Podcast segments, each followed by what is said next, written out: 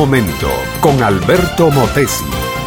Una respuesta práctica a tus interrogantes sobre tu vida y los problemas del mundo moderno.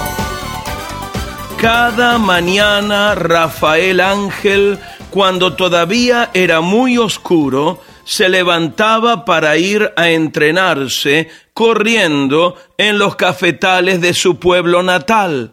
Algunas veces la luna le ayudaba a ver el sitio por donde corría. Pero la verdad es que la mayoría del tiempo el joven atleta tenía que correr casi a tientas.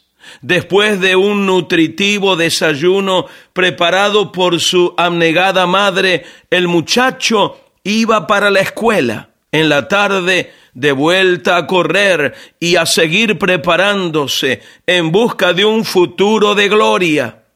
Un día, cerca del fin del año, sin bombos ni platillos, el muchacho tomó un avión que lo llevaría a Río de Janeiro, en Brasil. Allá como un desconocido fue recibido y tampoco hubo bombos y platillos. La noche del año nuevo. En las calles de aquella ciudad se celebraba la famosa carrera de San Silvestre, con la participación de miles de corredores de toda la América Latina y otras partes del mundo. La carrera es tan solo de 10 kilómetros, se corre a un ritmo muy intenso. Cuando se dio la orden de partida, Rafael Ángel no estaba precisamente entre el grupo seleccionado como los mejores. El muchacho corrió y muy pronto se colocó entre el grupo líder. Poco a poco el elote o choclo se fue desgranando y cerca de la meta ya eran muy pocos los que estaban en el grupo adelante.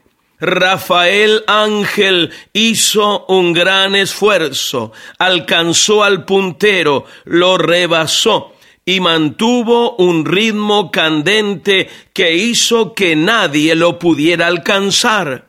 Allí estaba la meta, y el pecho de Rafael Ángel latía fuertemente. Su corazón hacía el máximo esfuerzo, el oxígeno estaba llegando a todo el cuerpo y los músculos parecían que se llenaban de adrenalina.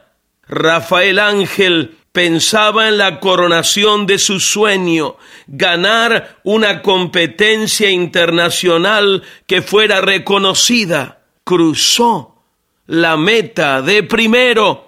El instante no duró mucho porque así son los momentos de la victoria demasiado cortos como para que uno viva el resto de la vida por ellos. Las victorias de hoy son peldaños que subimos para escalar las cumbres del mañana.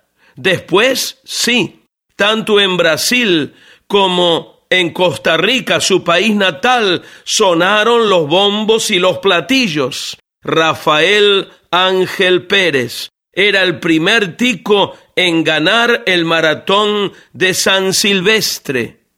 Mi amiga, mi amigo, hay una victoria que dura por toda la eternidad. Es la que Cristo ganó para ti cuando abandonó la tumba que no lo podía retener. Tú no tienes que correr, solo tienes que creer.